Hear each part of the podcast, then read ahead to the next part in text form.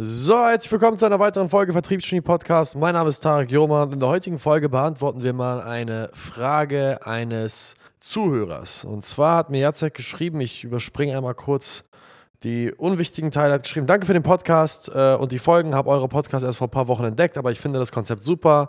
Ich bin 34 Jahre alt und habe jetzt als Quereinsteiger im Vertrieb angefangen, weil ich in einem Umfeld arbeiten wollte, wo ich am Anfang unterdurchschnittlich bin und wachsen muss. Womit ich aber noch zu kämpfen habe, ist, dass ich ein Familienvater bin und es sehr schwer für mich ist, Familie und Arbeit zu verbinden. Weil der Job mit vielen Überstunden verbunden ist und ich sehr zielstrebig bin, habe ich natürlich die Herausforderung, dass die Familie mich auch braucht. Zeit für Hobbys wie Sport und Freunde treffen ist auch sehr schwer für mich zu organisieren. Vielleicht könntest du eine Folge über Zeitmanagement rausbringen. Die könnte ich gut gebrauchen. Wünsche viel Glück, Erfolg und Gesundheit.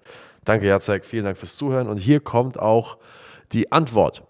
Nun, wie soll ich das sagen? Du wirst am Anfang, also wenn du Familienvater bist und gleichzeitig noch Sport, Freunde, Hobbys, den Beruf und so weiter unter einen Hut bringen willst, dann habe ich leider für dich keine Antwort, wie es ein perfektes Zeitmanagement gibt. Ich kann dir nur sagen, dass man sich am Ende des Tages in diesem Leben, wenn man großartig in einer Sache sein will, für eine Sache entscheiden muss. Und ich habe da gestern auch mit einer Mitarbeiterin drüber gesprochen, über das Thema Opfer bringen, weil sehr, sehr viele Menschen denken, dass sie auf allen Hochzeiten gleichzeitig tanzen können.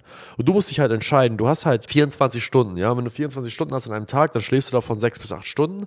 Wenn du 6 bis 8 Stunden schläfst, hast du weitere 16 Stunden, die du verteilen musst. Zieh Essen, Trinken, Duschen, Kacken, was auch immer ab, ja. Füg dem Ganzen nochmal hinzu, dass du meinetwegen noch eine Stunde zum Sport gehst. Und das ist die übrige Zeit, die dir bleibt.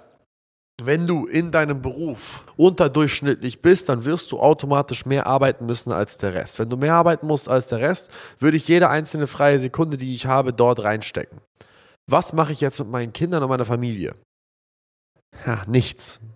Also es tut mir leid, dass ich diese Antwort super radikal formulieren muss, aber Deine Familie muss dann in dem Fall auf der Strecke bleiben. Und nein, es gibt keine Möglichkeit, in der du Familie und Arbeit verbinden kannst. Es gibt keine Work-Life-Balance.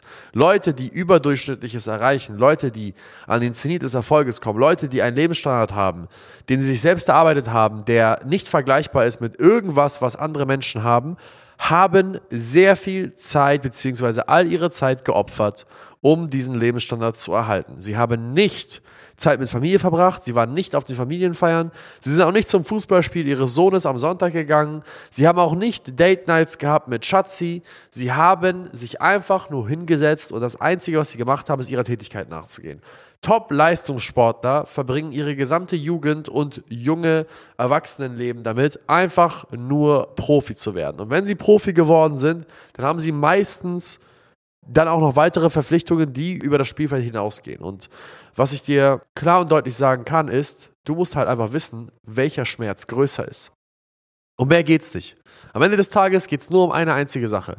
Wir werden eher davon getriggert, vor Dingen wegzulaufen. Wenn ich mit dir in einem Büro sitze und sage, ja, zeig, draußen sitzt, draußen ist ein Schatz äh, versteckt, da ist eine Kiste voller Geld, die, da sind drei Millionen Euro drin, dann wirst du mich mit großen Augen anschauen und sagen, Tarek, bist du dir sicher? Das ist doch Bullshit. Ich sage, nee, nee, schau und guck mal.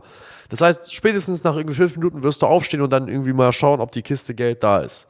Wenn ich aber einen Löwen loslasse in meinem Büro und der auf dich zuläuft, dann dauert das keine 0,2 Sekunden und du stehst sofort auf und läufst von dem Löwen weg. Das heißt, wir Menschen sind eher getriggert von dem Weglaufen von Gefahren. So ist unser Nervensystem ausgelegt. Unser Nervensystem ist nicht darauf ausgelegt, dass wenn wir etwas Schönes spüren, wir mehr davon spüren wollen, sondern unser Nervensystem ist eher ein Schmerzvermeidungssystem. Das heißt, wenn wir merken, dass es zu heiß ist, dann ziehen wir unsere Hand weg, dann kriegen wir Schmerzen. Wenn wir unseren Arm zwischen die Tür packen und da zu viel Druck drauf ist, ziehen wir unseren Arm draus. Es ist ein Schmerzvermeidungssystem. Wir Menschen fungieren eher in Vermeidungssystemen. Das heißt, das, was du dir eher als Frage stellen solltest, ist nicht, wie vereinbare ich beide Dinge zusammen, sondern eher, welcher Schmerz wäre für mich unerträglicher? Der Schmerz, keine Zeit mit meiner Familie zu verbringen für eine gewisse Zeit? Oder der Schmerz, für immer und ewig nur durchschnittlich zu sein? Beziehungsweise der Schmerz, niemals zu wissen, was aus mir hätte werden können, wenn ich mal 100% gegeben habe. Für mich war es ganz klar. Ich wusste, meine Familie liebe ich über alles und ich tue es auch gerne für sie. Aber ich wusste, der Schmerz, irgendwann am Esstisch zu sitzen, um mir noch weiter anzuhören, wie die Familie Geldprobleme hat, ist ein viel größerer Schmerz, weil ich mir dann in dem Moment denke, ey, ich hätte es verhindern können. Diese Unterhaltung hätte ganz anders laufen können, hätte ich mich mal hingesetzt und hätte 100% gegeben. Dieser Schmerz ist für mich ein viel größerer als der Schmerz, Zeit mit meiner Familie zu opfern.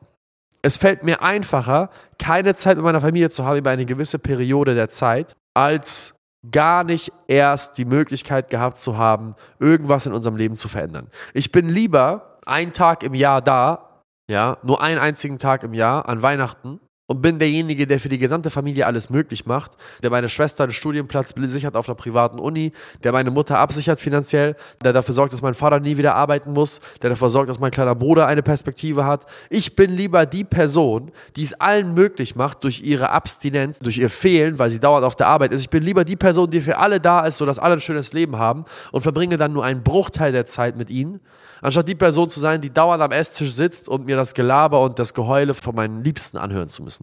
Den Schmerz habe ich gewählt. Natürlich ist es schmerzhaft, nicht viel Zeit mit seiner Familie zu bringen. Natürlich ist es schmerzhaft, seine Mutter nur einmal die Woche oder einmal alle zwei Wochen zu sehen. Natürlich ist es schmerzhaft, seine Kinder nicht aufwachsen zu sehen. Aber für mich ist es deutlich schmerzhafter, deutlich, deutlich schmerzhafter, mit ihnen Zeit zu verbringen und dann zu wissen, ich hätte was ändern können, aber es nicht getan zu haben. Das heißt, nein, es gibt kein Zeitmanagement. Es gibt auch kein, ich vereinbare das. Noch nie hat jemand mit halben Sachen irgendwas Großartiges erreicht. Alle erfolgreichen Menschen, die du auf dieser Welt siehst, haben alles geopfert, um einem Ziel nachzueifern. Alles. Sie waren bereit, alles aufzugeben. Und deswegen haben sie es auch geschafft. Und wenn du dich entscheiden willst, dann ist es eine persönliche Entscheidung. Und diese Entscheidung muss basierend darauf sein, welches der größere Schmerz wäre. Und den größeren Schmerz musst du eliminieren. Es geht am Grunde genommen in diesem Leben nur um Schmerzverminderung. So, ich glaube, das war eine gute Folge. Jacek und auch alle anderen, die das jetzt gerade gehört haben, vielen Dank fürs Zuhören. Es war ein großartiges Jahr 2023. Äh, 20, haben wir 2023? Wir haben 2022, glaube ich, ja. Es war ein großartiges Jahr 2022 mit diesem Podcast. Der Podcast ist inzwischen fast zweieinhalb Jahre alt. Mal macht es Spaß, mal macht es nicht Spaß, aber was besonders Spaß macht, ist das Feedback der Zuhörer zu hören. Deswegen schickt uns weiterhin gerne Fragen. In dem Sinne, vielen Dank und bis zum nächsten Mal. Ciao, ciao.